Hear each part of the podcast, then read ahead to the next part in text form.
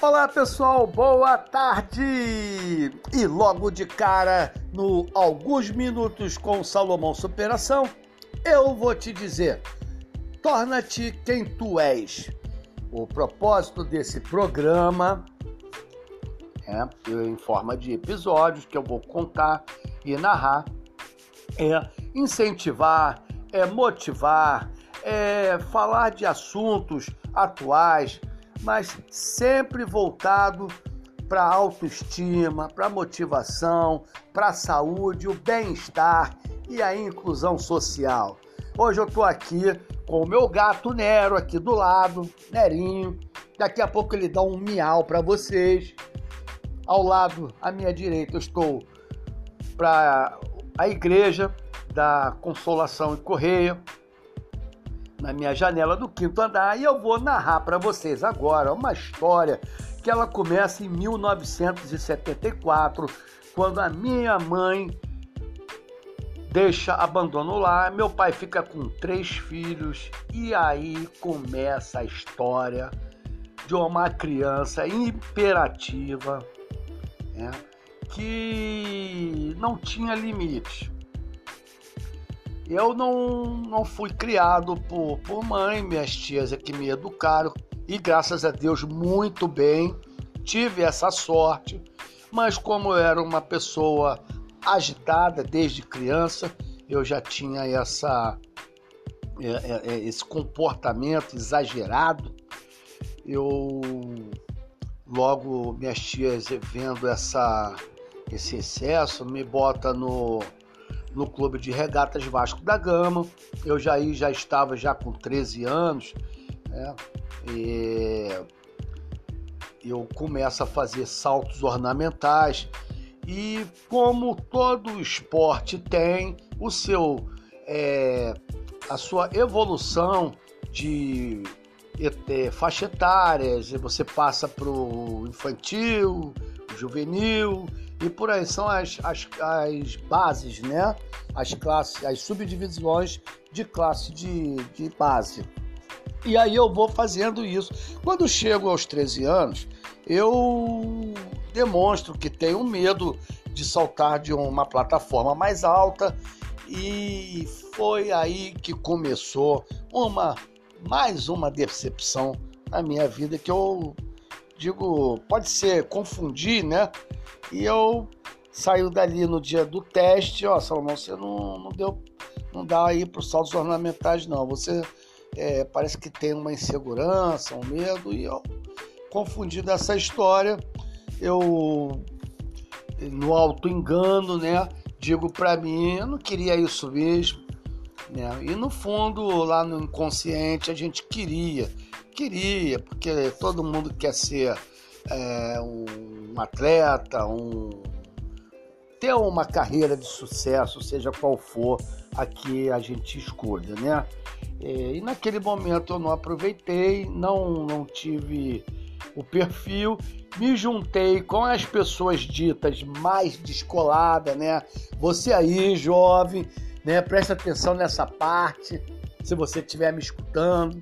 Se é você, pai ou mãe, é a parte que a gente diz e junta-se com aquelas pessoas que são é, dita mais esperta e ali eu começo a conhecer algum a, o contato com, com, a, com a droga, né, que no início foi comprimidos, associado ao álcool, e isso foi se tornando uma prática comum. A, a progressão, né? Para quem não sabe, drogas, elas, elas têm a evolução, a progressão que ela vai acostumando o físico e tendo também uma participação no mental, que é o, a obsessão e a compulsão pela primeira dose e cada vez é, mais doses e mais doses. Então, essa foi, é, esse foi o início da jornada de autodestruição do Salomão Petra Bittencourt, um jovem senhor de 56 anos, hoje ultramaratonista de águas abertas, hoje um triatleta e até um Ironman full. Né? algumas é, ultramaratonas de águas abertas.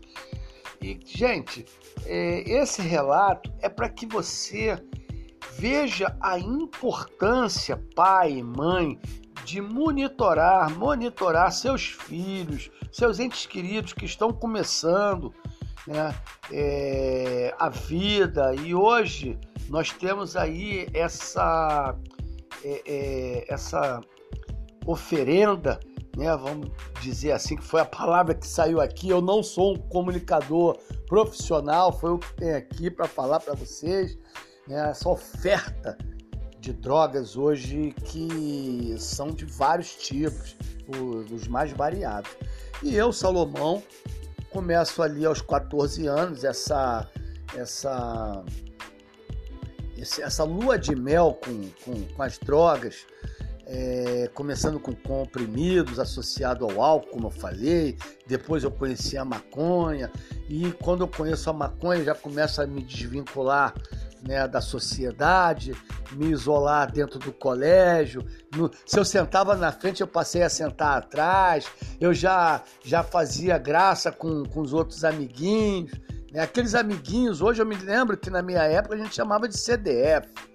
CDF era o, o termo que você achava que estava menosprezando. Né? Era bullying. Naquela época era o bullying. E tinha outros meios de bullying, né? É, que não era bullying na época, não tinha essa palavra. Mas quem era CDF naquela época, hoje é doutor.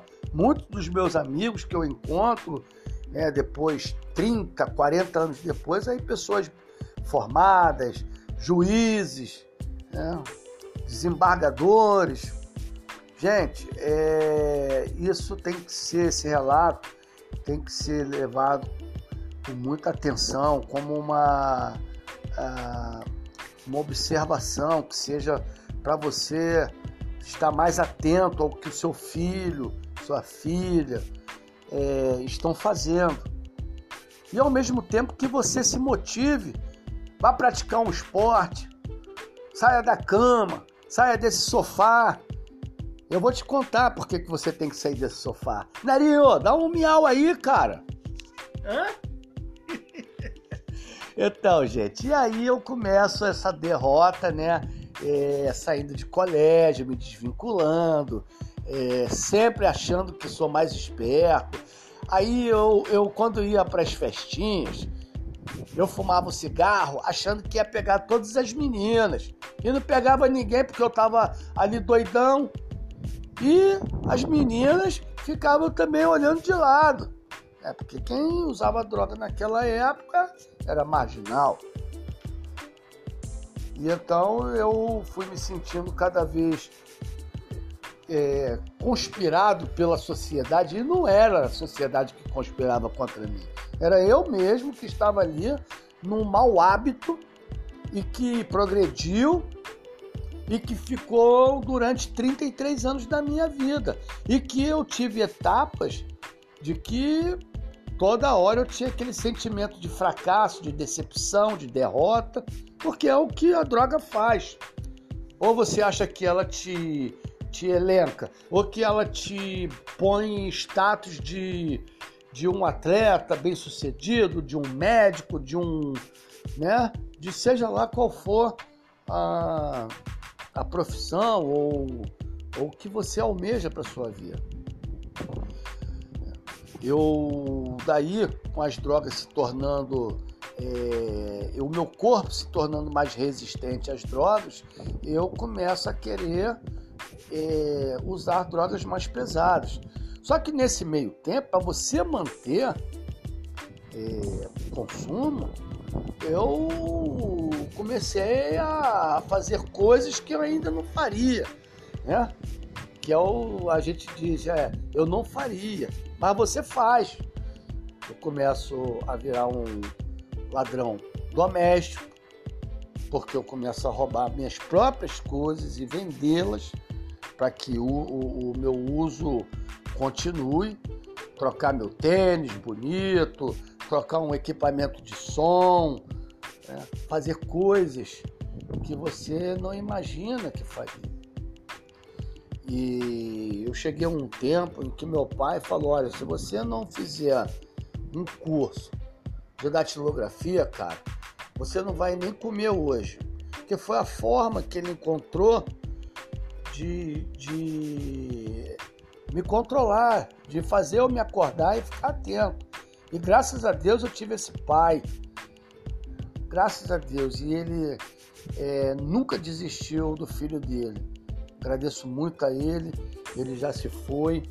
Eu tive a, a, a graça de poder cuidar dele 11 anos da minha vida, né? que foi o tempo que eu parei de usar. Né? Parei, mas tive uma recaída e depois, hoje, inclusive, dia 28, eu estou fazendo nove anos limpo. Nove anos sem usar uma gota de álcool, nenhuma droga que altere meu humor e o meu comportamento. É... Continuando a, a, o relato dessa jornada de fracasso, né, de agonia espiritual, eu consigo ainda, faço o curso de datilografia, consigo arrumar emprego, vou para a área de informática, na minha época era digitação, depois era operação de computador, consigo me casar, né, mas não, não concluí os estudos, e aí eu começo a trabalhar muito, mas o dinheiro que eu passo a ganhar, eu passo a, a gastar ele todo em uso de droga, nunca cooperando dentro de casa com a, com a esposa. Meu filho nasce, hoje é um engenheiro de produção. Agradeço muito a Deus por ele não estar nessa vertente errada de ter caído nessa armadilha de prazer imediato, porque a droga é isso, é essa falsa sensação de poder, essa falsa sensação de tudo está bem e não é. A vida ela tem dificuldades, ela tem altos e baixos e temos que ser capazes de superá-los. E eu levei esses 33 anos para entender isso, gente. É, é nessa voltando no relato, eu começo a usar drogas, eu destruo meu primeiro casamento, eu começo a usar drogas injetáveis, drogas mais pesadas, eu caio naquela é, depressão do, da separação e eu vou só me autodestruindo. Eu entrego, eu chego a entregar a minha vida né, para o outro, o outro que aplicava na minha, na minha veia. E se tivesse algum erro de procedimento, eu poderia ser é, fatalmente estar morto. E por misericórdia de, de um Deus amoroso e amantíssimo, eu consigo passar por tudo isso. Eu consigo passar por situações é, imagináveis por vocês. E é um momento que eu não vou falar quais são e aqui, que acho que não, não me sentiria bem. Aqui eu estou falando para vocês ah, o que superficial do que aconteceu e que é possível você sair. Eu fico nessa luta durante muito tempo, vai volta, vai volta, recai, vai volta. Vou ser, é, termino sendo internado, fico no Pinel por algum tempo e vou para uma instituição de uma obra social da Igreja Católica. Saio de lá, mas aí logo recaio porque, gente, não pode andar com pessoas, não podem frequentar lugares né, que, que são da ativa, que vai fazer você lembrar né, dessa, desses maus. E eu continuei fazendo os mesmos movimentos durante esses 33 anos. E aí consigo me casar mais uma vez, eu consigo destruir três casamentos. Mas antes disso, eu termino sendo contaminado pelo HIV. Naquela época, já se vão 23 anos de sobrevida. Quando eu recebi o meu diagnóstico, era sentença de morte. Eu falo que, que vou é, me matar, que eu vou acelerar o processo, que nada, gente. Deus, no, quando você está predestinado a alguma coisa, não, não vai, por mais que você tente, não vai acontecer. E eu, né, nesse final, em 2011, minha médica falando todo dia na consulta, quando era consulta, cara, você vai morrer se você não se render para essa maldita é, adicção, né? Que é o termo usado para quem usa drogas constantemente. E eu, poxa, vou lá, procuro um local e digo que estou sofrendo muito. As pessoas dizem para mim que é possível, me dão um abraço, dizem que eu sou a pessoa mais importante. E eu fico desconfiado. E aí eu conto que eu já estava chegando num, num momento que eu usava aquele mínimo, mínimo de dose. E eu me escondia embaixo da cama, eu fechava a casa toda, eu não. Eu achava que ia entrar alguém para me matar, mas aí eu consigo, através desses grupos de ajuda essa é, doutrina dos é só por hoje mais 24 horas. E aí, logo em seguida, eu procuro o Vasco da Gama e conto a minha história e eu consigo até uma chance de nadar aos 47 anos de idade.